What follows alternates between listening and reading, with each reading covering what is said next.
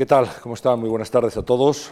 Saludos y bienvenidos a esta nueva edición de Conversaciones en la Fundación Juan Marc. Es, por cierto, la última, la última de este curso, ¿eh? de nuestra séptima temporada. Durante todos estos meses, desde octubre para acá, hemos conversado con figuras señeras del mundo de la cultura, del pensamiento, y hoy hemos puesto un broche, un broche de oro, con un artista que tiene una mirada muy personal, muy propia, y que ha hecho de la fotografía un arte. La sobriedad, la forma que tiene de encuadrar, de atar los objetos, es algo que evidentemente nos ha sorprendido a todos durante mucho tiempo. Hemos admirado su obra y vamos a conocer a la persona y al profesional también. Hoy nuestro invitado en conversaciones es Chema Madov.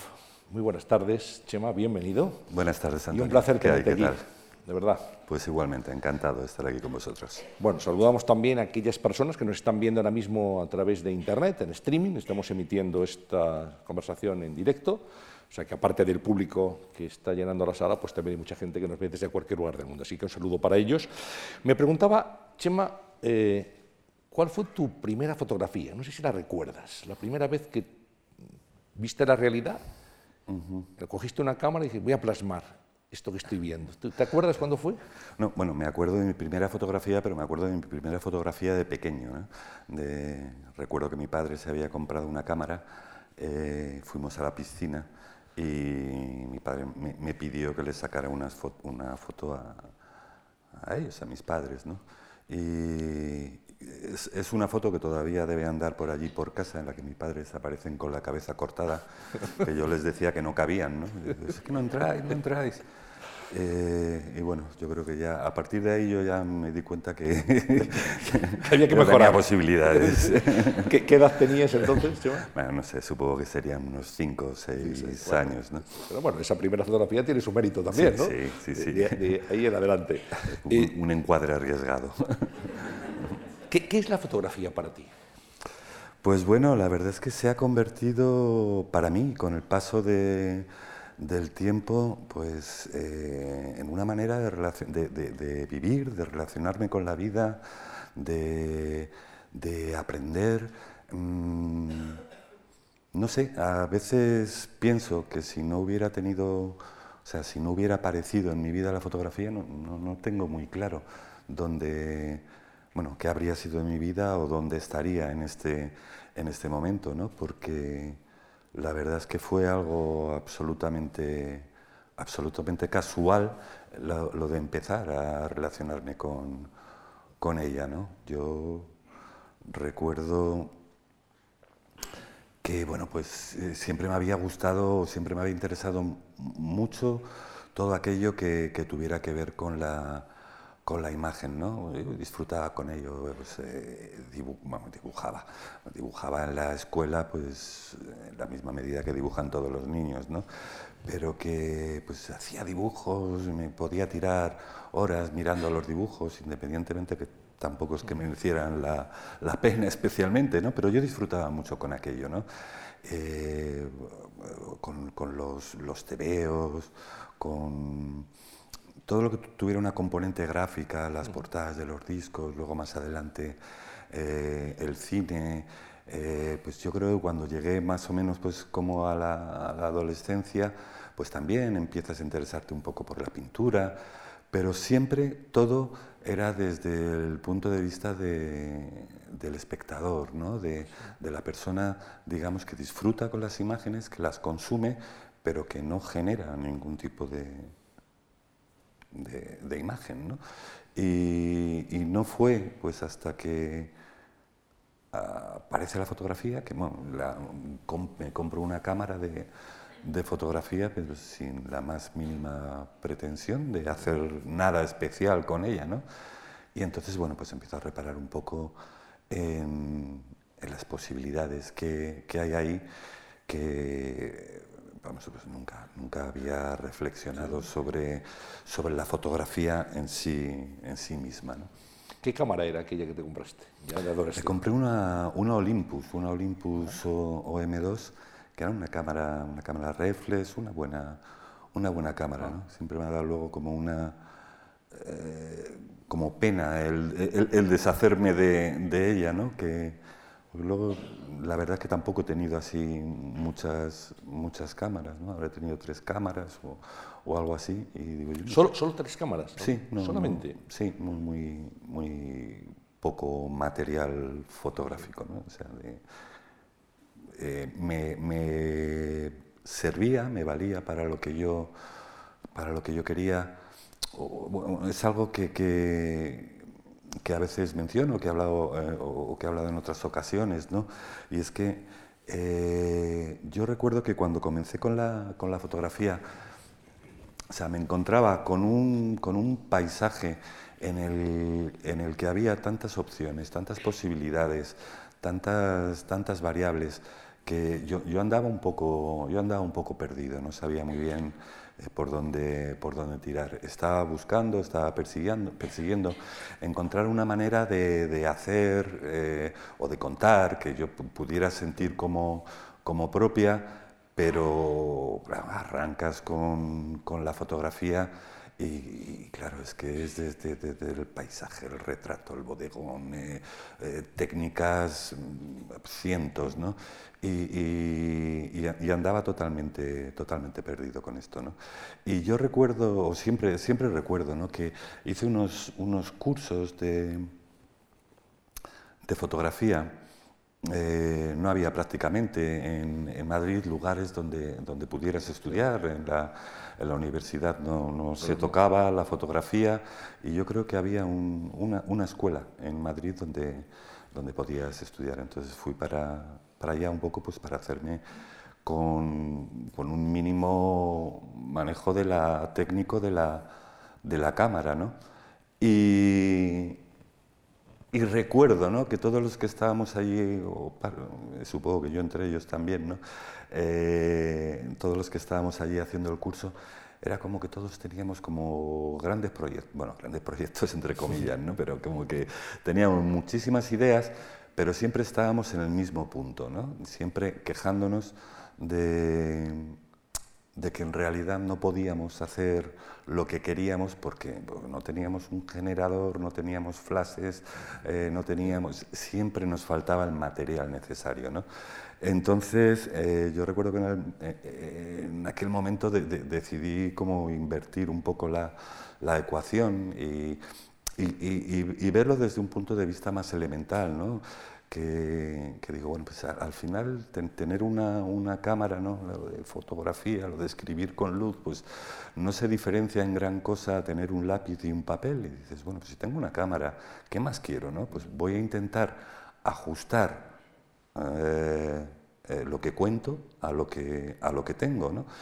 Y entonces yo creo que desde un primer momento estuve trabajando con una cámara, esta Olympus, a la que hacía referencia, que luego más adelante cambiaría por un medio formato, eh, pero intentando trabajar pues, con esa óptica, que es el 50, que ve de la misma manera, bueno, es la, la- la que se acerca más a cómo ve el ojo Humano. humano, ¿no? no o sea, pues nada, no, no, no quería utilizar angulares, no quería utilizar zoom, la cámara, la cámara y, poco, y poco más, ¿no?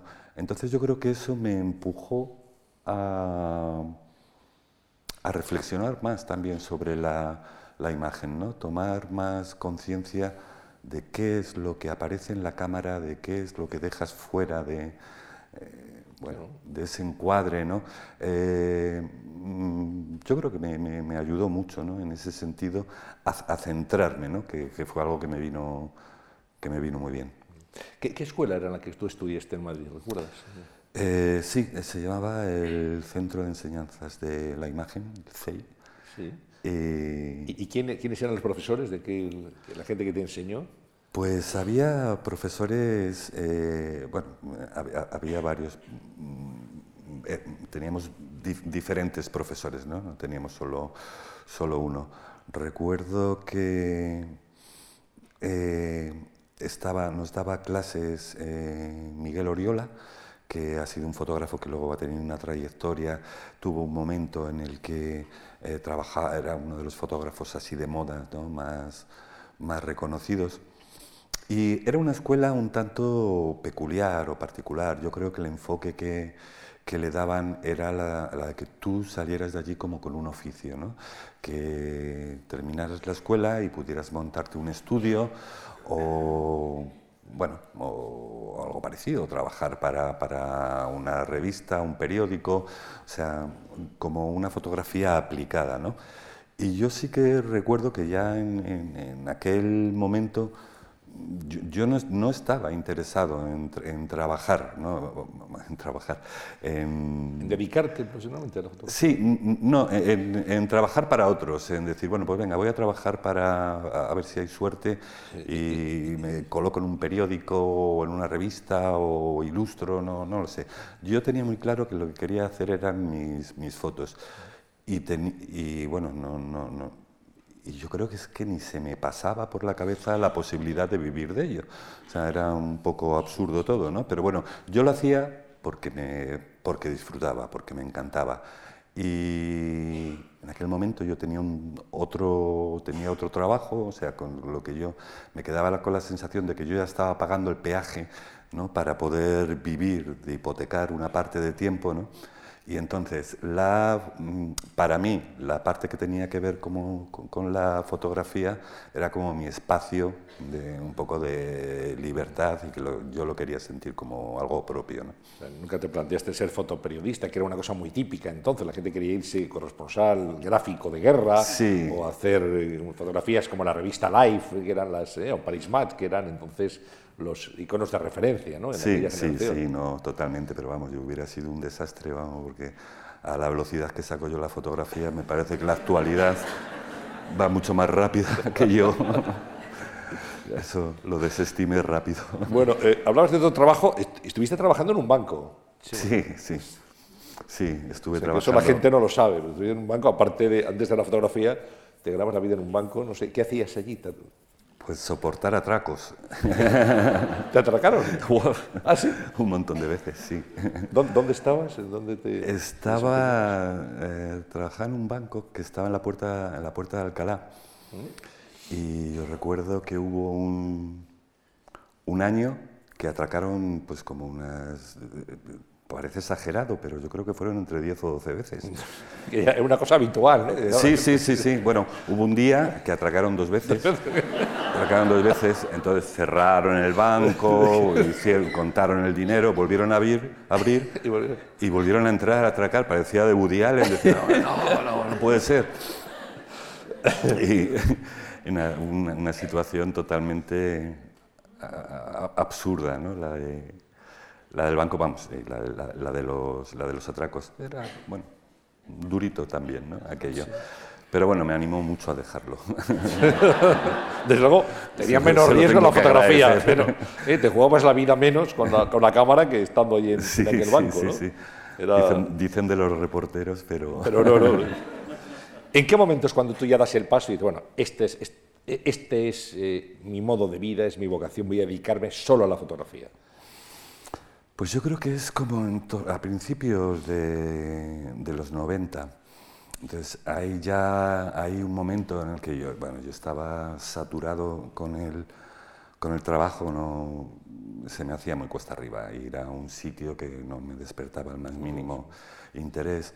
Yo iba haciendo, eh, iba haciendo fotografías, había empezado a hacer algunas exposiciones y era consciente de que, bueno, pues de que aquello no, iba a decir funcionaba mínimamente, o sea que despertaba como un cierto interés, no, no había ventas, no había... Pero bueno, eh, lo que hacía no me, no me interesaba y con esto me lo pasaba bien y apuntaba como que, que, que, podría, no sé muy bien qué, pero como tirar con ello. ¿no? Entonces, bueno, pues nada, llegó un, llegó un momento que, dije, bueno, pues lo, lo, dejo y a ver por dónde, a ver por dónde sale, ¿no? Entonces, hay, hay un momento en el que arranco, pues, eh, o que sigo haciendo mi propio trabajo, mm, hago alguna colaboración con, pues, con algún diseñador que, que, llevaba algunas revistas, que me hacía algún encargo, y a mí aquello me permitía sobrevivir y sin mayor, sin mayor problema, y ya, pues bueno, entro un poco ahí en mi propia deriva y voy haciendo Tu propia deriva, Chema, y tu propio estilo también, porque yo creo que una cosa muy importante de cualquier artista, de cualquiera, pintor, escritor, fotógrafo, es que tenga un sello personal. Yo creo que ves una foto de Chema Madoz y dices, es de Chema. La foto, ahora hablaremos en blanco y negro, pero conseguir esa atmósfera que te define, una mirada propia, digamos, ¿no? Sí, sí, sí. Supongo que eh, bueno, una de las claves, ¿no? de las cuestiones, o lo que yo perseguía también en un primer momento, es esto lo que hacía referencia antes de, de hacer un tipo de imagen con el que yo mismo eh, me identificara o que yo me, lo, sintiera de alguna manera como, como propio. ¿no? Como propio, a ver, entre comillas, ¿no? en la medida de que, que yo creo que que, bueno, que, a la hora de ir avanzando te vas apoyando también un poco en todo aquello que te va, que te va tocando un poco de cerca, que te, que te influye. Entonces, pues evidentemente a lo largo del tiempo pues había unas... Eh, había ido conociendo, acercándome un poco también a la historia de la fotografía o la historia del arte y hay pues, eh, pues una serie de, de, de fotógrafos, de artistas pues que te tocan de, una manera también un poco más profunda y que yo creo que te eh, ayudan también a conformar, a ir conformando un poco tu, propio, tu propia manera de hacer y tu propio lenguaje, porque pues bueno, no sé, de, uno eh, a lo mejor entresacas la limpieza con la que trabajas, de, de otro pues a lo mejor lo que te interesa es justo lo que, lo que está dejando al margen o cómo tiene o cómo trata la luz. Bueno, mm, vas tirando de, hilos de, un sitio, de otro, y yo creo que todo esto, pues con el paso del tiempo, te ayuda a, conformar una, una manera de, de, ver y luego, pues bueno, a ir desarrollando poco a poco, intentar ir eh, profundizando ¿no? en, pues, bueno, en esa manera también un poco de mirar. ¿no? Eh, digamos un estilo, se puede definir de muchas maneras, pero yo pondría eh, austeridad, sencillez, ausencia de elementos que no sean fundamentales en la fotografía. Creo que eso define también tu, tu mirada. ¿no? Sí, el, sí, el desnudar la realidad, quedarte con lo esencial y darle protagonismo a eso. Sí, sí, yo recuerdo que cuando eh, eh, comenzaba a trabajar y iba haciendo, eh, hacía fotos un poco, o sea, hay, un momento en el que reparo, yo creo que, bueno, tampoco había, había reflexionado, como decía antes, ¿no? demasiado sobre la fotografía, yo creo que tenía asociada la fotografía un poco al hecho de hacer tomas de algo que, que, para ti resultaba casi como un poco o ajeno o exótico. Eh, o sea, que yo creo que se lo estaba relacionado todavía con, con, el hecho de salir con la cámara y hacer fotos en vacaciones, sin, sin, más. ¿no? Que te ibas al mar, por decir algo, y, y, bueno, entonces te parecía siempre como el, el, lugar, el lugar adecuado. O veías los trabajos pues de determinados fotógrafos, no lo sé, que transcurrían en, Alemania, en Nueva York, y aquello como que estaba envuelto por un, por un halo especial. Era, era como que las fotografías eran buenas, pero muy buenas, pero que lo que estaba fotografiando además le dotaba de un, de un carácter muy particular, pues el hecho de, de que fuera Nueva York. ¿no? Y hasta que, bueno, pues aquello no resiste tampoco el más mínimo análisis, a, poco que, que, te paras a, a, pensar en ello, pues te das cuenta que esos fotógrafos en realidad están trabajando en, el, en su propio lugar, en el momento en el, que, en el que han nacido, en el que están desarrollando su propio trabajo. Quiero decir, el resultado de su trabajo es el de un momento muy concreto y el de, y el de un lugar, ¿no? que es donde han... Donde desarrollado el trabajo. Entonces, yo eh, eso trato de, llevarlo a mi propio terreno. Eh, yo en aquellos años pues, eh, pues vivía en, un, en el extrarradio de, de Madrid y yo no sabía que se podía contar. Digo, pero voy a contar, yo vivía en San Blas y digo, voy a contar yo de, de aquí. De, esto no es Manhattan, sí, sí, es Brooklyn. Esto le, le, falta, le falta atractivo. y no sabía muy bien por dónde coger aquello. ¿no? Y, El caso es que yo creo que bueno, ahí hay una especie también un poco como de ejercicio, de, como de, abstracción, entonces empecé a trabajar con elementos. Había, muy cerca de donde yo vivía, había un polígono que, industrial, ahora está ya todo remodelado, que es por la zona, bueno, donde ahora está el país y demás, pero aquello eran todo como naves eh, abandonadas, solares, y entonces era un lugar eh, al que podías, podías ir y hacer lo que, lo que quisieras, porque estaba todo ahí abandonado, ¿no? Entonces recuerdo pues, que iba pues, con, con, con amigos, eh, empecé a hacer unas series que estaban centradas en los muros de, de estas fábricas abandonadas, que podías eh, hacer un poco lo que, lo que quisieras en ellos, ¿no? Y, y bueno, pues nada, comencé ahí a, a trabajar con, con esta serie de, muros en el que iba relacionando los, los, elementos un poco de los personajes que aparecían en las fotografías, que podía ser desde, desde, las, uy, perdón, desde la solapa, ¿no? de, un pequeño detallito, a lo mejor de, la ropa, el bolsillo o una pernera de un pantalón, y lo iba relacionando con los elementos que había en el entorno. ¿no? A mí aquello, eh, hubo una, eh, perdona que me ha venido así un poco a salto de mata, pero hubo una primera fotografía que yo creo que está relacionada con esta, con esta serie, en la que aparecía un personaje con una gabardina con manchas eh, y el muro que aparecía detrás eh, estaba también todo con, manchas de, humedad. ¿no? Eh, entonces el personaje no le aparecía la cara, la, imagen se centraba en lo que era la, gabardina y el, y el muro. ¿no? Eh, ese juego tan simple, tan elemental, tan sencillo de relacionar dos, formas distintas, las manchas de humedad de la pared con las manchas de humedad de la, de la gabardina, ¿no? que se creaba ahí casi una especie como, como de palincesto, si se puede decir así.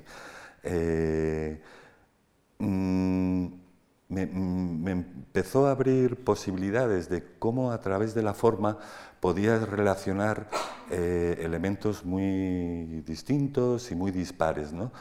Luego poco a poco ¿no? pues empiezas a, a ver casi que es casi como una especie de ejercicio de como de vasos comunicantes y cómo hay ocasiones en que hay elementos que tienen la misma forma pero que simbolizan y representan justamente lo opuesto uno de otro, ¿no? lo, contrario. Y el hecho de reunir con, contrarios, elementos que son muy dispares, que están muy alejados en la realidad, que uno es blando, por decirlo de alguna manera, y el otro, por ejemplo, es duro, y, encuentras un punto de, relación, empiezo a reparar que aquello le, dota, da a la imagen eh, una, una, potencia, desde mi punto de vista, como muy, muy particular. ¿no? Entonces, como que se abre ahí una, una brecha, un camino, ¿no? Que, que, yo creo que eh, eh, en el que todavía sigo de alguna forma trabajando o investigando. ¿no? Eh, ahí no sé si estarás de acuerdo con esto, pero mucha gente dice que algo que define a Chema Madoff es la obsesión por la precisión. Es algo que, está presente en, su obra fotográfica. Sí, supongo, supongo que sí. Supongo que hay, hay algo en todas las imágenes ¿no? que, que hay como una idea como de de contención, son eh, imágenes en algún sentido también como muy, muy austeras, eh, imágenes con unos encuadres que de alguna manera son como muy eh, sencillos, elementales, y en la que mm, todo está como medido de, de, alguna forma, ¿no? Se deja eh, hay, poco espacio para, el azar ¿no? en, ese, en ese sentido. ¿no? Y, curiosamente, ¿no? yo creo alguna vez ¿no? también me ha venido a la, a la cabeza que hay, o sea, que eso ya rizando un poco más el rizo, pero hay muchísimos elementos en las fotografías ¿no? Eh, que tienen que ver con esa idea de, de, precisión. ¿no? Si hablas, por ejemplo, pues de la idea del tiempo, ¿no? Eh, como medida. pues puede haber muchas esferas de, reloj, por ejemplo, de la forma más elemental de representar el, tiempo, ¿no? pero luego aparecen eh, pues muchísimas, o, aparecen salpicadas a lo largo de todo el trabajo, mm, toda una serie de objetos que tienen que ver también con esa idea ¿no? de precisión desde la regla, la escuadra, el cartabón, los compases, eh, eh, cuchillos que no dejan de ser, ¿no? o, cuchillas, instrumentos ¿no? que tienen que ver también con la, con la precisión. Bueno, eso llevado a lo mejor a un a un, a un lado, un apartado un poco más, más anecdótico, ¿no? Eh, que, pero vamos, quería insistir también en esa medida de que hay muchos objetos que representan ¿no? esa idea, pero sí que es cierto ¿no? que la imagen pasa en la mayoría de las ocasiones como por una especie de, concepto de, idea en el, que, todo está, medido. Objetos los objetos son consustanciales a, tu obra artística. Es curioso cómo tratas objetos cotidianos, que cobran un protagonismo distinto, aislados, desnudos, pero con un entorno muy especial. No sé, alguien se fijaría aquí, si tuviera que hacer una fotografía, pues en el escenario, en la pantalla, tú irías a, un vaso, a la jarra, a un bolígrafo, a un reloj, a los detalles. Eso te define también. El tratamiento muy personal, muy preciso, eh, y que mira los objetos de una manera distinta. Es lo que plasman tus fotografías. Mm. Me gustaría que nos detuviéramos en eso, ¿no? Ah, sí. El protagonismo de las cosas. Mm. A mí, eh, fíjate que hay, hay, veces que me, o me ha venido, me viene a la cabeza, ¿no? Eh, de, un poco hablando, ¿no? De, como hablábamos al principio, de, de esta escuela de fotografía. Recuerdo que hubo un día, la escuela, como decía antes, era en ese sentido como un poco caótica y un poco mm, dispar. ¿no? Recuerdo que teníamos un día que teníamos que hacer unas clases de, iluminación y hacer unas fotografías a, a, una, a una, modelo. ¿no? Y no sé a santo de qué, pero eh, venía Joaquín Prat eh, a la escuela y teníamos que hacer las fotos con la modelo y con Joaquín Prat. No, no, sé, no, sé por dónde iba aquello. El caso es que ni apareció la modelo ni apareció Joaquín Prat. Y entonces pues estábamos allí, pues éramos pocos alumnos, seríamos seis o así, y el profesor, pues bueno, yo creo que se encontró ahí un poco con la, bueno, pues con esa situación de, que la clase que tenía planeada se le había caído y entonces tuvo una salida que dijo, bueno, pues hoy vamos a hacer algo distinto que no, habíamos, que no hemos hecho nunca, ¿no? Dice, o vais a meter cada uno, o vais a ir cada uno a una habitación con la cámara, eran habitaciones vacías, y vais a estar ahí toda la clase, y luego salís con un carrete. dices, hostia. Entonces, tú, claro, tú ibas allí a hacer fotos a Joaquín Prat y a la modelo meten en una habitación vacía con una bombilla, un fluorescente. Y ¿qué hago aquí? Pero bueno, pues supongo que pues eso, los 10 o 15 primeros minutos no sabías por dónde coger aquello. Pero luego al rato, ¿no? de llevar allí un tiempo, empiezas a ver posibilidades, ¿no? Eh, pues no lo sé, eh, pues, el rodapié, la unión de los techos, el, eh, la propia bombilla, el, bueno, empiezas a reparar en detalles que nunca te habías, que, nunca te habías parado, nunca les habías prestado atención, ¿no? Entonces, yo siempre he tenido la, la, sensación que, a mí aquello me ayudó a mirar un poco de otra manera, ¿no? a prestar atención a cosas que hasta aquel momento pues no, no, no, se, le había, no se le había prestado. ¿no? Y que pues en ese momento hay también un poco dentro de mi propio, de mi propio trabajo en el que hay un punto de inflexión, en el que las, eh, van desapareciendo las personas. Yo, yo ahí estaba intentando hacer un ejercicio también un poco como de, de, depurar, quitar aquello todo que, fue, que, fuera un poco accesorio. Me quedaba con la sensación de que estaba trabajando con, con la figura humana casi como si fuera un objeto, o sea, cogía pequeños detalles de, ellos, pero nunca, nunca se transmitía nada de qué ocurría dentro de aquella, de aquella persona. era la idea más opuesta que podía haber de, la idea de retrato, ¿no? O sea, eran esos pequeños detalles, pequeños juegos formales que intentaban eh, transgredir eh, los elementos que, que, aparecían en la imagen para, llevar a, bueno, para llevarme a mí mismo y al espectador después a un lugar diferente, a otro, a otro sitio. ¿no? Entonces desaparecen estas personas y yo creo que, que de una manera natural la, mirada se va fijando en los, objetos. ¿no? Empiezo a trabajar con ellos con la idea de hacer una pequeña serie, que era como venía trabajando eh, hasta aquel momento. ¿no? Entonces, cuando empiezo a trabajar con los objetos, digo, bueno, pues venga, un trabajo voy a intentar, no sabía ni qué iba a salir, ni por dónde iba a coger eh, aquello por donde podía abordar yo el, objeto.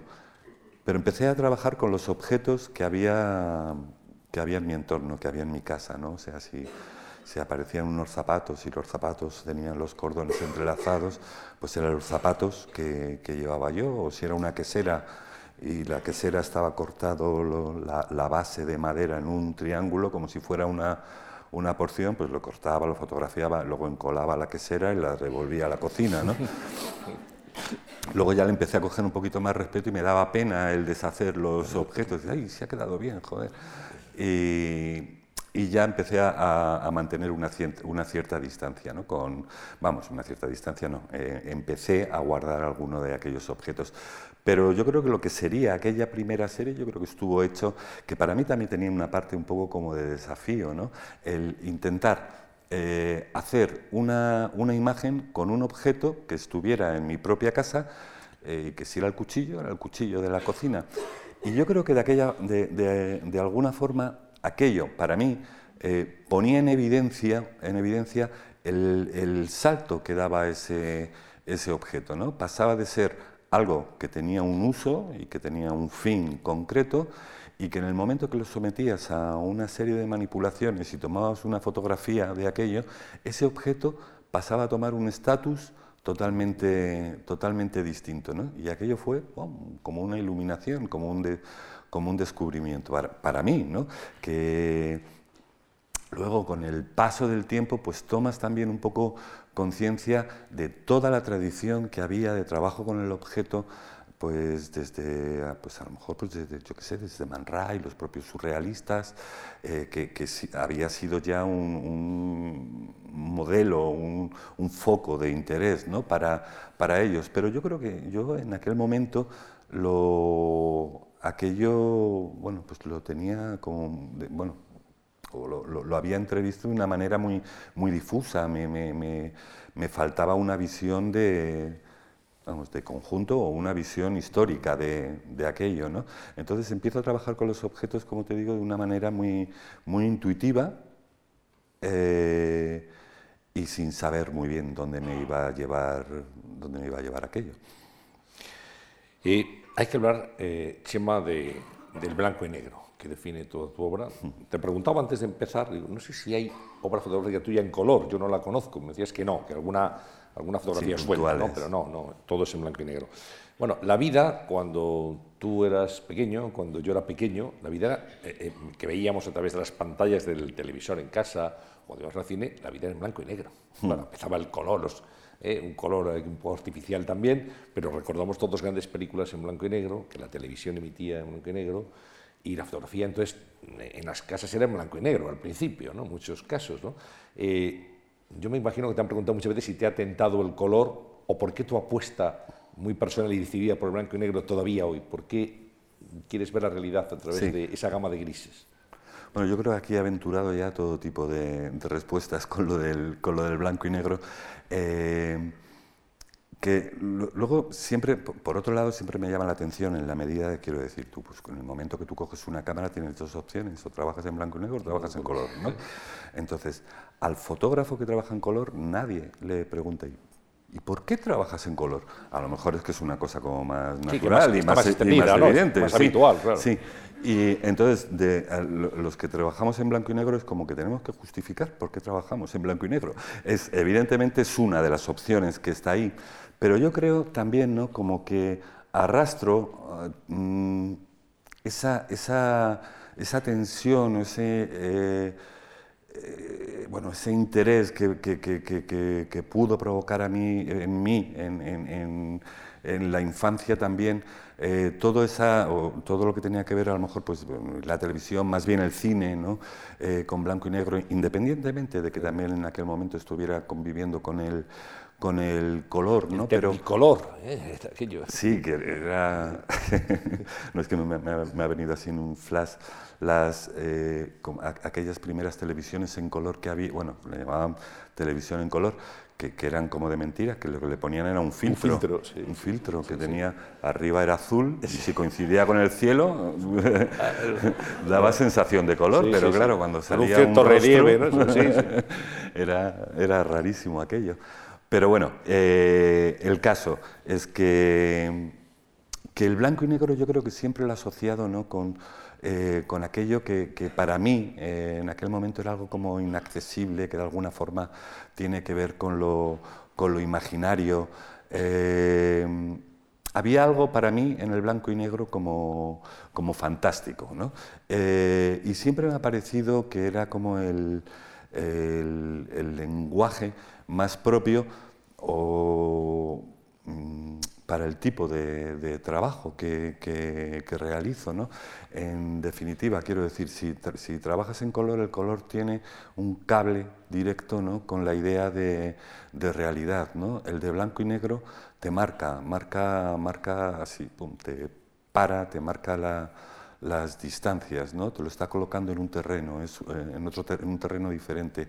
Tiene que ver mucho más con la idea o tomas conciencia de que lo que estás viendo es una, una representación, ¿no? Y tiene que ver también, ¿no? Eh, yo creo, con esa otra opción ¿no? en la que, hacía referencia en un primer momento de, decir, bueno, voy a trabajar con los mínimos elementos posibles. ¿no? Hay una reducción del equipo, de trabajar con una cámara, con un trípode, y si tienes que, si hablas de, las otras opciones de color y blanco-negro, evidentemente el, blanco y negro es la opción más parca, por decirlo de alguna, de alguna manera. ¿no? Y luego hay una, una había un, pequeño, una pequeña introducción de, que, hacía Borges de, era, bueno, para los cuentos de, de, otro escritor que no recuerdo, recuerdo la introducción y que la introducción era suya, y que eh, eh, este hablaba, a ver, si no, a ver si no confundo la, o no lío la, anécdota demasiado. El caso es que decía que en la, las primera, o en la primera lengua que utilizaban los... Eh, bueno, que, se utilizó, ¿no? el negro... a ver, lo, voy a leer. El negro era Mm, uy, qué, lío me estoy haciendo. Era black y el blanco, blanc. Tenían la misma, la misma raíz, ¿no? Eran dos opuestos que tenían, eh, había, una, o sea, había una sola palabra, la de, la de sería black, supongo, para, para determinar el blanco y el negro, y que por eso el blanco es blanc y, el negro black. Eh, bien. Entonces, bueno, me parecía eh, esa, esa, esa, idea de relacionar eh, lo que estábamos hablando antes, dos elementos absolutamente dispares y opuestos, ¿no? y reunirlos en un solo, en un, en un solo término, ¿no? de alguna forma yo creo que es algo que también está presente en el, en el trabajo, ¿no? La de, lo de intentar eh, reunir en, en, una sola forma elementos absoluta, que a priori son totalmente contrapuestos. Eh, blanco y negro además con método tradicional, digamos que hasta antes de ayer casi solo utilizabas la película en blanco y negro. Me imagino que bueno, en Madrid se podrá conseguir en determinados sitios, no es muy habitual, ¿no? que en todos los sitios puedas ir, deme usted un carrete en blanco y negro, y te dicen, esto ya forma parte del pasado. Existe afortunadamente, ¿no? Sí, sí, sí, evidentemente. Sí, sigue habiendo sitios donde puedes encontrarlo. No, no es como antes que en cualquier, tienda que entraras pues cogías un, un carrete, una película en blanco y negro, ¿no?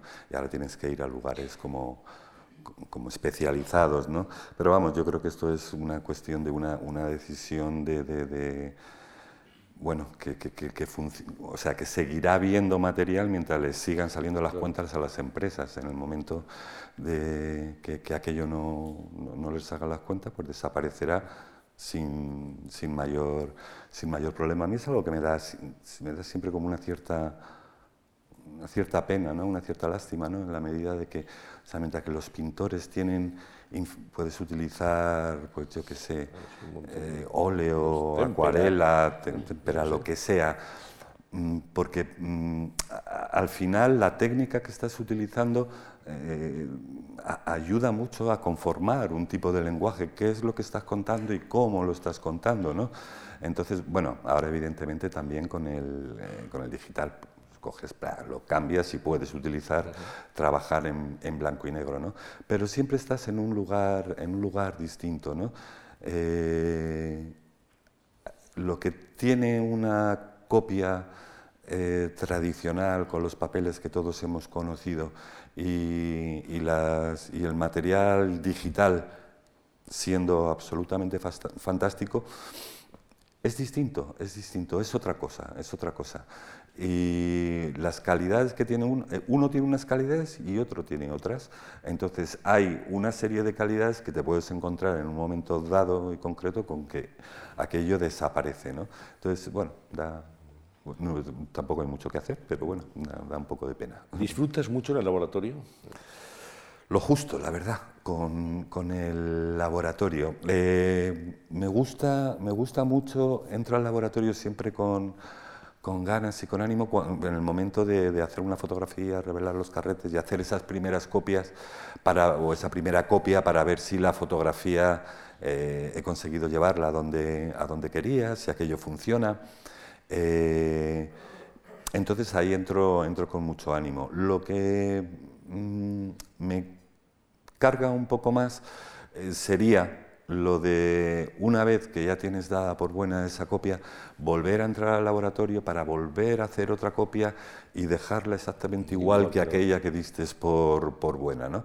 Entonces yo lo, que, yo lo que hago habitualmente es hago esa primera copia de referencia para confirmar que, que bueno, pues que he conseguido hacer la, la fotografía que, que quería y luego esa copia ya se la doy al laboratorio. Entonces, el tiempo que habitualmente utilizaría en, entrar al laboratorio y volver a repetir copias, eh, pues prefiero utilizarlo en, ir haciendo nuevas imágenes. ¿no? Blanco y negro, laboratorio y ahora fotografía digital también. Desde hace poco tiempo estás trabajando en digital. ¿Qué tal te llevas con, con la fotografía? Hay gente que dice, no, no tiene nada que ver es como los que defienden el tocadiscos tradicional frente al CD o los sistemas digitales. ¿no? Eh, me gustaría conocer un poco cuál es tu opinión de, las técnicas digitales. Ahora hay cámaras muy sofisticadas, la técnica puede mm. auxiliar, pero no sé si eso mata algo de creatividad o no. No, no, yo creo que matar creatividad para, para nada, ¿no? O sea, yo creo que abordo la fotografía desde el mismo lugar, entonces dices, bueno, eh, o sea, lo, lo, que no sigo trabajando un poco con la eh, con las mismas pautas, ¿no? O sea, no, digo, bueno, pues venga, si ahora utilizo una, una cámara digital, o sea, pues lo, con lo que piensas es que estás obteniendo un archivo digital, pues a lo mejor pues, puedes hacer un ajuste mínimo en la misma medida que puedes hacer el ajuste en el, en el laboratorio, ¿no?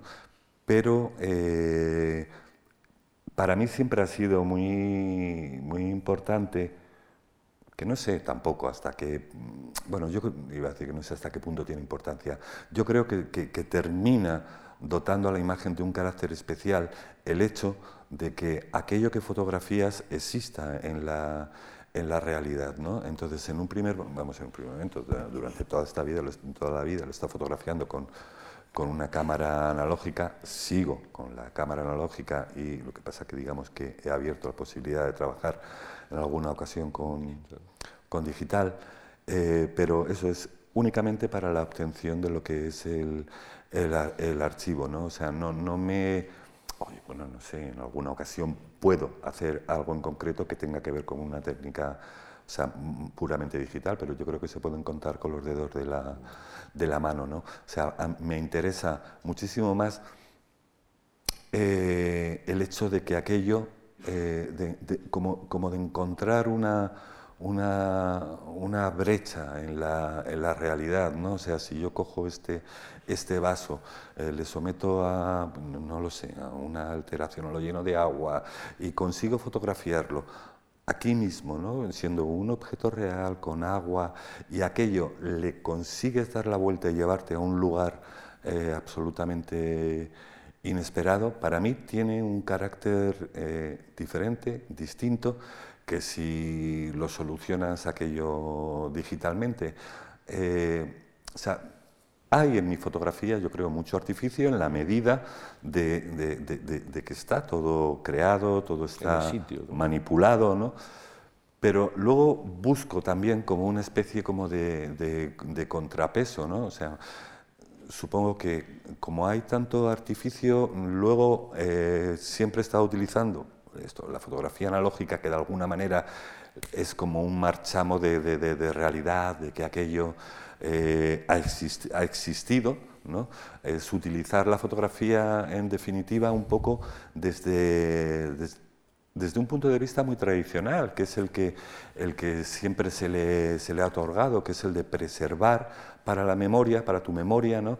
Eh, momentos que, por, los, por los motivos que sea quieres conservar, o sea, puede ser desde un paisaje a una persona, un retrato, tu hijo, lo que sea, ¿no? O sea, quieres conservar esa imagen, ¿no?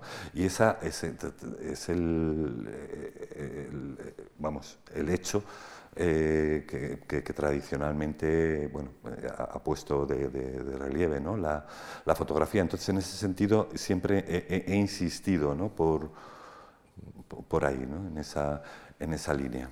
Eh, iba a decir algo y se me, se me acaba de, de ir el santo al cielo. No sé, si preguntarte por el Photoshop es un sacrilegio en tu caso. No, que va, no, en absoluto.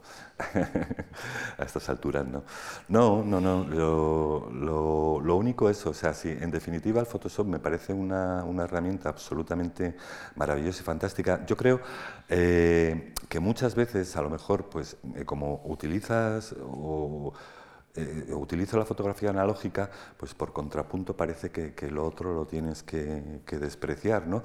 Y yo recuerdo que, o sea, que la misma magia que, que, pudo tener para mí en un primer momento es lo, lo, que todo el mundo comenta, pero que es cierto, que es que es la primera vez que metes una hoja de papel en el revelador y ver salir la imagen y dices, wow, y que te parece que es magia, pues yo recuerdo que la primera vez que vi Photoshop, aquello me pareció algo parecido, ¿no? Fantástico. Y dices, joder, qué maravilla, ¿no? Entonces, claro, o sea, es que es, o sea, puedes trabajar la imagen mm, como quieras, llevarla donde quieras, o sea, es una herramienta absolutamente maravillosa, ¿no? Entonces, lo único, pues bueno, que eh, yo creo que depende de qué trabajo haces y cómo quieres utilizar esa, esa herramienta, ¿no? Todo depende un poco de, de eso. Tienes, Chema, tu, tu, estudio al pie de la Sierra de Guadarrama, ¿no? Sí, ¿Cómo es tu estudio? Si fuéramos ahí nosotros ahora, ¿qué, encontraríamos? Bueno, es un, era una antigua, eh, un antiguo establo eh, que, bueno, pues que se recuperó en su, en su momento, estaba allí abandonado y recuerdo que, bueno, que pasaba en algún momento por allí.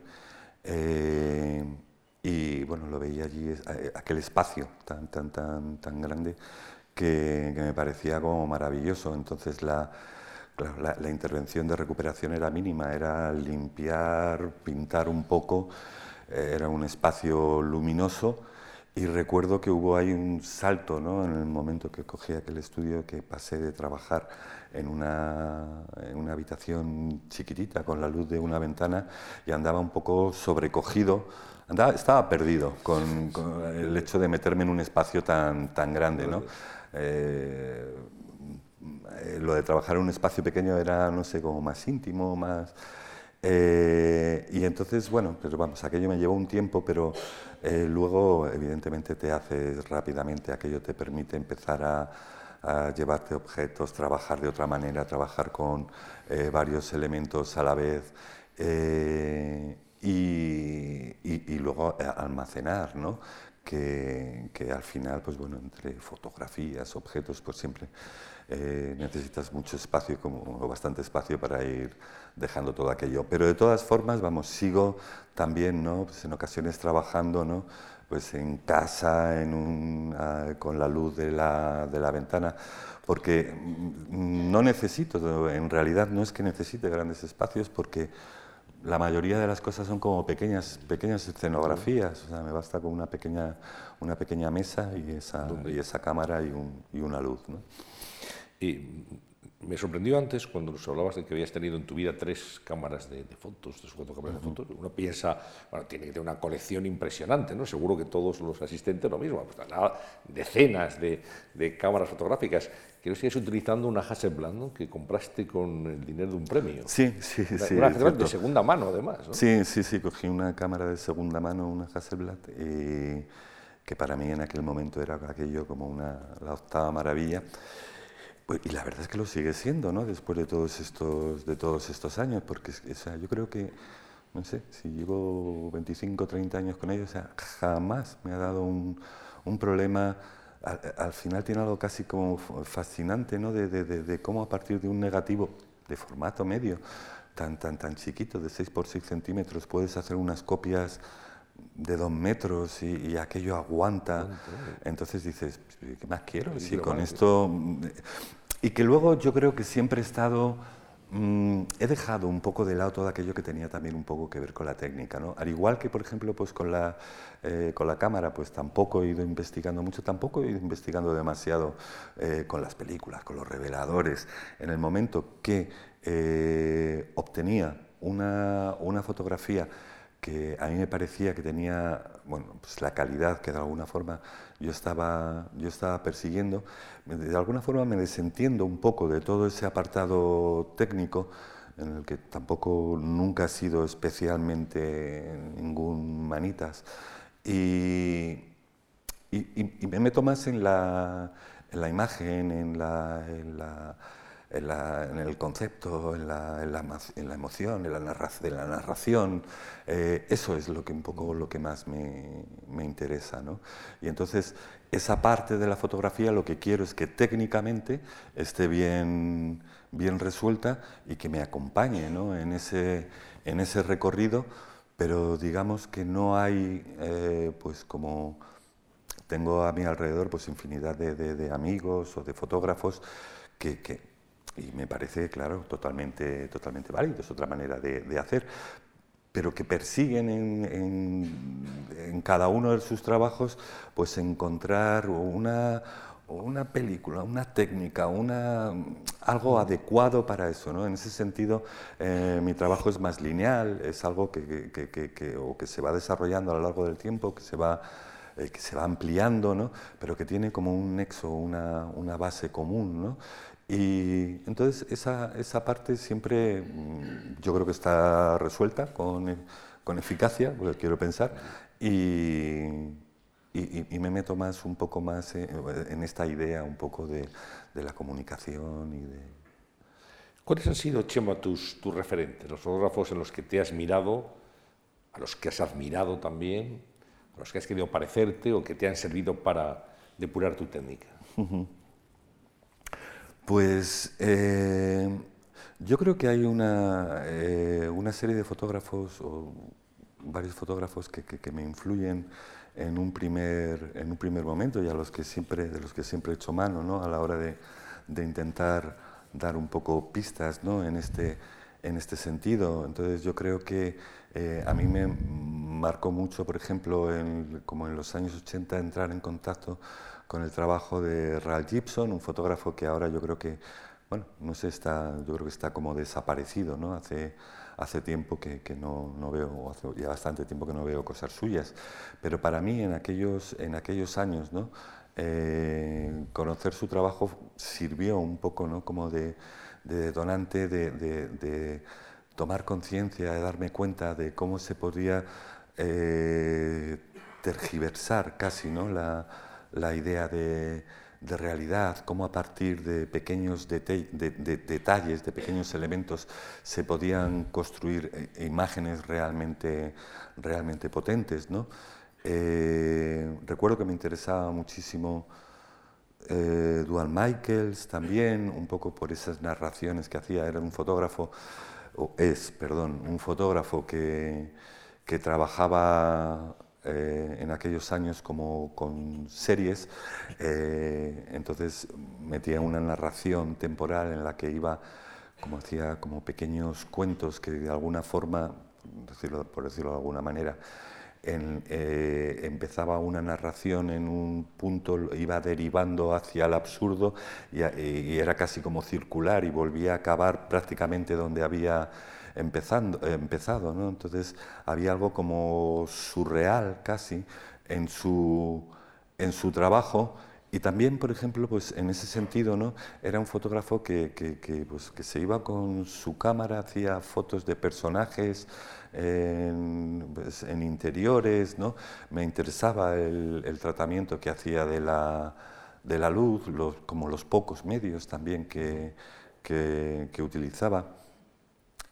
Me gustaba muchísimo también el trabajo de, André Kertész, que me parecía, o siempre me pareció uno de los fotógrafos con una mirada más, más certera y más mm, limpia e impactante. ¿no? Yo creo que eh, hay algunas fotografías, tiene una pequeña fotografía, una que, recuerdo que la vi en una feria en Arco, que, que, era mínima, o sea, de 10 por 12 o 10 por 14 centímetros, en la que tan solo aparecía al borde de un, de un plato de loza con un tenedor apoyado y aquella fotografía siempre me ha parecido una absoluta bueno, eh, maravilla. Y no puede ser más, más simple más, y más sencilla, ¿no? pero es, eh, es un fotógrafo absolutamente fabuloso. ¿no? O yo así siempre, con, esa, con esa mirada me he acercado a él. ¿no? Esa es la, la sensación que yo tenía. ¿no? Y luego yo creo que con el paso del tiempo también, pues, es las... Mm, las influencias se fueron, se fueron ampliando en, en, muchas direcciones, ya no, venían a lo mejor tan solo ya de la fotografía, sino que venían pues de, de otros, de otros ámbitos, ¿no? desde la pintura, la escultura, que yo creo que eso es algo también que, también se traduce ¿no? en, el propio, en el propio trabajo. O sea, el, trabajo yo creo que en, ese sentido tiene una, una deuda eh, fotográfica muy clara y muy, evidente, es un terreno en el que se mueve de, de una muy, muy, concreto, el de la fotografía, pero eh, el lenguaje que se, está, que se está utilizando ahí proviene de muchos, eh, de muchos de sitios muy, muy dispares, ¿no? O sea, yo creo que hay imágenes que tienen que ver a lo mejor pues con la idea de eh, de, instalación eh, o, con la de la propia escultura, la pintura, a lo mejor pues de una manera más, más difusa, pero también está ahí, el grafismo, eh, la propia poesía. Al final yo creo que es una especie de crisol ¿no? en el que todo aquello que que de alguna manera te te, te, interesa, va, va, conformando tu propia forma de ver, tu propia forma de hacer. O sea, es, es el cine, es la literatura, la poesía. Eh, pues yo creo que, que, vas madurando con, con el paso de, de, los años y, y también pues tu, tu manera de, de ver va, se, se, va, se va formando. ¿no? ¿Algún fotógrafo español entre esa gente, esos referentes? ¿Hay alguien que te llamó la atención? bueno, hay, pues, no sé, hay infinidad de, de, fotógrafos que, que españoles ¿no? que, que, me, que, me, interesan, que siempre me han interesado. ¿no? Es ahí, además, bueno, que yo creo que también que son como compañeros de, viaje, ¿no? O sea, que es que llevamos, al final son, pues yo qué sé, como 30 años eh, trabajando con la fotografía y 30 años pues compartiendo, eh, pues compartiendo todo un poco, ¿no? Y experiencias con, pues, con toda una serie de fotógrafos que estamos haciendo el recorrido eh, durante todo este tiempo. ¿no? Entonces, hay, eh, yo creo que pues a lo mejor hay fotógrafos que digamos que pueden estar muy distantes, ¿no? Pues yo qué sé, no sé, dices, pues, Cristina García Rodero, pues está muy en, un punto totalmente distinto del mío, ¿no? Pero, pero claro, el problema es que aquí pierdo un poco el norte, ¿no? Y es que me, me, me, me pueden o me llevan por me, arrastra también un poco pues las, las afinidades personales, ¿no? Del momento de que puedas hablar con, con, fotógrafos, no sé, como García Ali, Cico Gutiérrez, Pablo Genovés, bueno, una serie de, de fotógrafos que, que, han venido desarrollando, hemos venido todos trabajando durante todo este tiempo y al final, bueno, pues creas unos lazos que yo creo que, eh, que es difícil de, de evitar, ¿no? Vamos a un año que fue muy importante en tu carrera, 1999, Museo Reina Sofía, la exposición Madoff Objetos 1990-1999. Es la primera muestra que dedica el Museo Reina Sofía a un fotógrafo español vivo. Digamos que, que puede digamos, marcar un, hito, ¿no? una exposición que sin duda sigo, sigo vivo. forma parte, ahí está, vivo y, dando guerra, que es lo importante. ¿Eh? Y eso yo creo que, que fue un, un, hito, ¿no? uno de sí, momentos sí, tu carrera donde ya realmente supone un espaldarazo. Muy, hablaremos de las exposiciones, pero esa sí fue entrar en Reina Sofía con fotografía. Sí, eh, totalmente. La verdad es que sí, sí, eso es cierto. Ahí hay un, es un momento muy concreto dentro de, de mi trayectoria que me, me coge un poco por, por sorpresa, porque si eh, echamos un poco la mirada atrás, como estábamos hablando, eh, yo eh, había dejado el trabajo en el 90 y algo, 90 y poco. no conseguía trabajar con, a, principios de los 90, no, no, no, conseguía trabajar con, con, galerías. Yo quería, quería mostrar el trabajo, hacer exposiciones, pero lo que eran las galerías de arte eh, estaban eh, absolutamente cerradas a la idea de, mostrar fotografía. O sea, la fotografía y el arte eran compartimentos estancos, ¿no? Cada uno iba por, por su, propio, por su propio camino, ¿no? Que tenía algo un poco que ahí casi como, afortunadamente eso se quedó atrás, ¿no? pero había algo como doloroso, ¿no? en la medida de que los fotógrafos, yo siempre tenía un poco la sensación de que estaban, o estábamos, como mirándonos el ombligo, por decirlo de alguna manera, y se dejaba el arte un poco de lado, y con los artistas pasaba absolutamente igual. ¿no? O sea, el fotógrafo se centraba en la historia de la fotografía, y los artistas, todo lo que tuviera que ver con la fotografía, bueno, aquello era como de lo más tenía algo de oficio, algo que, bueno, pues esa parte mecánica que no, bueno, que no, que no terminaba de convencer. Cambió, todo aquello cambió y cambió muy rápido, ¿no? Estamos hablando de, de los 90 y aquello da un vuelco en, en, muy poco, en muy poco tiempo. Pero sí era una situación que se venía arrastrando de, desde hacía años, ¿no? Entonces yo, a principios de los 90, eh, el momento que iba a las galerías y enseñaba el, eh, bueno, enseñaba el trabajo o, que quería concertar una cita, decía, vale, sí, no hay problema. ¿Y qué haces? Fotografía. bueno, déjalo, déjalo, déjalo. Y, no conseguía ni que, ni que vieran el trabajo. Aquello la verdad que era como un poco descorazonador, ¿no?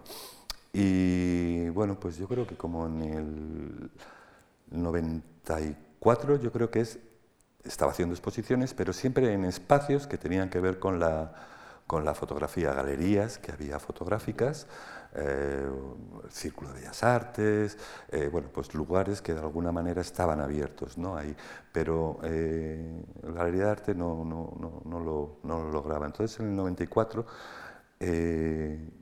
hago una, una primera exposición, una galería con Ángel Romero, de Ángel Romero paso a, tras hacer una exposición a la Galería Moriarty y de ahí empiezo a participar en, eh, en Arco. Entonces, aquello mm, supone como una escalada así en cuatro o cinco años, que cuando a los cinco años eh, la galería me llama para decirme que el Reina Sofía quería hacer una retrospectiva, yo creía que era una broma porque se les ha ido la, cabeza, ¿no? Y entonces, bueno, la verdad es que fue un, momento, bueno, para mí como muy, muy, muy especial, ¿no? Estaba, yo, estaba, asustado ante la, idea de, hacer una expo de, de, fotografía. Bueno, no solamente Reina Sofía, has expuesto en el Pompidou de París, has expuesto en Rotterdam, en Florencia, en Caracas, en Moscú, entre otros muchos sitios, ¿no? al final supongo que, que, la fotografía es un lenguaje universal y que el público de la fotografía, de igual que esté en España o que esté en otro país. ¿no? Eso es fascinante, la verdad. Eh, da, da, un poco, da, da igual, igual, da igual en qué, a qué lugar del mundo acabes, acabes yendo, que eh, ese ejercicio, ¿no? hay un poco de comunicación con el espectador, es el mismo, pero es el mismo el Japón, en Rusia, en Brasil, en... da igual, da igual. O sea, pones una imagen y la lectura que se hace en cualquier parte del mundo es muy cercana ¿no? a, la que, a la que pueden hacer en un país totalmente distinto. ¿no? Yo creo también, ¿no? por otro lado, que eh, juegas con la ventaja ¿no? de que eh, todos tenemos asimilados ¿no? ya el lenguaje fotográfico. Estás trabajando con unas claves que son muy comunes para, para todos. He ayudado en ello muchísimo también, bueno, pues evidentemente desde los periódicos a, la propia televisión, el cine. Eh, bueno, todo estás jugando con, con, con, claves que son como muy, eh, en cuanto un espectador se pone delante de esa fotografía, eh, entiende perfectamente de qué, de, qué estás, de qué estás hablando. ¿no? Y la verdad que es muy, muy gratificante ¿no? esa, esa parte. Ese lenguaje universal y ese mm. público que entiende la fotografía en cualquier país del mundo. Premio Nacional de Fotografía en el año 2000, Premio Foto España, ha sido premiado en Japón, eres Premio COD de Fotografía Europea, Digamos, tienes una larga lista de, de galardones, de reconocimientos. Los premios, en tu caso, Chema, son un, acicate, un estímulo, te los tomas con naturalidad. Bueno, ¿cómo, lo asumes? Bueno, la verdad es que siempre se agradece. Eh, eh, eh, siempre que, por lo que sea recibes una llamada que te dicen que te, que te han dado un, premio, pues la verdad es que, bueno, que es como gratificante, ¿no? Gratificante en la... Yo creo que no, sé, no sé muy bien. Bueno, supongo que estás ahí expuesto, este, vamos, expuesto. Estás trabajando, estás eh, haciendo exposiciones. Eh, entonces, e, en el momento que hay un, eh, un reconocimiento de, de, esas características, yo, yo creo que es como para como para agradecerlo, ¿no? Entonces, en ese sentido, yo, yo, yo siempre lo, lo, he sentido así como... Bueno, sabes que hay artistas que dicen, bueno, a mí me da igual los premios, yo, en fin, la manera, pero al final a todo el mundo le gusta sí, A ver, yo creo que lo que es absurdo es perseguirlos, ¿no? O sea, el, el estar... Vienen y te llegan y... Sí, claro, el estar detrás de, este premio quiero... Eh, me parece que entrar en esa, en esa batalla o en esa pelea, eso no tiene ningún, ningún, es un absurdo, no tiene ningún sentido. Otra cosa es que, bueno, pues que, que, te caiga te, y, te, lo den, ¿no? Yo creo que lo de los premios, hay algo siempre, pues... Eh, bueno, pues que te ha podido caer a ti como le ha podido caer a otros. O sea, quiero decir que, que también hay muchísima más gente eh, trabajando con una trayectoria pues, parecida o cercana a la tuya y por qué tú sí y el otro no, eh, bueno, pues en un momento le toca a uno y otras veces le toca, le toca a otro, ¿no? Pero que sí, vamos, yo he de reconocer que, bueno, que las veces que te caes, Bienvenido sea. ¿no? Sí. Bueno, vamos a ver enseguida imágenes, pero no quisiera dejar de hablar de tus libros, libros donde recoges fotografías con conceptos que engloban series concretas, Puedo pensar en el Jardín Botánico, en 21, en nuevas greguerías, eh, poesía visual, mixtos, cuadros donde están, bueno, aparte de las exposiciones, ahí está tu obra para cualquier persona que quiera verla y disfrutarla también. Sí, eh, bueno, pues yo creo que afortunadamente a lo largo del tiempo ¿no? ha, habido ahí una serie de, de publicaciones que, que yo creo que, que, mm, que, en un primer momento tampoco eres como muy consciente. Hombre, sí, sabes que bueno, editas un libro y que evidentemente eso facilita que, se conozca tu, tu trabajo, ¿no? pero que luego con el paso del tiempo te vas dando cuenta también de que hay muchísima más gente que conoce tu trabajo a través de reproducciones de libros que las que hayan podido pasar por, exposiciones. ¿no? Entonces está bien, hacen una, labor de difusión del trabajo absolutamente fantástico, eh, maravillosa, y, luego encima, pues bueno, mm, siempre deja un poco esa otra ¿cómo decirlo? Bueno, esa otra posibilidad de que ese espectador que ha conocido la obra a través de un libro, eh, en el momento que va a haber una exposición, eh, hay, hay, un punto también como de, de, diferencia, ¿no? O sea, mm, el libro es fantástico, está, es estupendo, es otro, otra manera de, de hacer, de construir, pero luego lo que es la copia original en una exposición eh, marca también un poco la distancia con el libro y te lleva a otro lugar distinto, ¿no? Entonces, bueno, como que no quemas todos los... Los cartuchos, Nuevas Greguerías, maravilloso libro, ¿no? La traslación de Gómez de la Serna al mundo de la imagen de las fotografías, poesía visual también, son se nota que te gusta la poesía, que busques la poesía también sí, las fotografías. Lo de Gómez de la Serna fue, la verdad que fue un proyecto curiosísimo, ¿no? Porque, eh, bueno, siempre ha habido ahí un poco, o una cierta relación con la, de la que yo también era consciente de que, bueno, pues de relación con las, con las greguerías de Ramón Gómez de la Serna, en la misma medida a lo mejor que, que, podría haber con los, eh, con los haikus japoneses, ¿no? estos pequeños poemitas de tres estrofas, ¿no? que, es una imagen así también un poco como, como abierta, absolutamente breve, concisa y que te, es como una especie de chispazo ¿no? que te, te, te, cambia un poco el, el chip ¿no? de, de, de tu cabeza. Y este de Gómez de la Serna apareció una se puso en contacto una, chica, que, una filóloga que estaba, no recuerdo en qué, en qué universidad fue, era en Estados Unidos, eh, voy a decir Pittsburgh, pero igual estoy metiendo la pata. Eh, el caso es que estaba en una universidad americana y apareció una maleta con eh, inéditas de, Gómez de la Serna. ¿no? Entonces, eh, esta mujer conocía el trabajo, se puso en contacto conmigo y dice, mira, he tenido hemos descubierto una, una, maleta con greguerías inéditas de Gómez de la Serna y había pensado en ti para que las, para que las ilustraras. A mí me pareció una maravilla la, la propuesta y... Eh, porque me interesaba, me gusta, siempre me había gustado mucho, pero, pero le, le, le, dije que me parecía un poco absurdo. Le digo, hay un problema ¿no? con, este, con este proyecto y es que Gómez de la Serna, en el momento que hace una greguería, tiene una imagen y tiene, tiene una imagen y tiene una imagen resuelta. Digo, y yo lo, lo, lo, que no voy a hacer va a ser coger una greguería de Gómez de la Serna y hacer una fotografía que de alguna manera ponga imagen a unos, a unos versos, a un poema. ¿no? Y bueno, ella estaba, estaba un poco de, acuerdo ¿no? con, esa, eh, con esa visión. Y entonces yo lo que le propuse, digo, ¿por qué no hacemos una cosa? Si estos son greguerías inéditas, vamos a utilizar fotografías inéditas. Elegimos entre fotografías inéditas y reunimos unas y otras. Están en un ámbito muy cercano, digo, yo creo que puede, que puede funcionar. ¿no? Y, eso hicimos, cogimos, eh, elegimos fotografías que no habían sido que no habían sido publicadas y sirvieron un poco de apoyo para ir entreverando ahí ese, ese libro. Un, gran hallazgo, sin duda, un feliz hallazgo.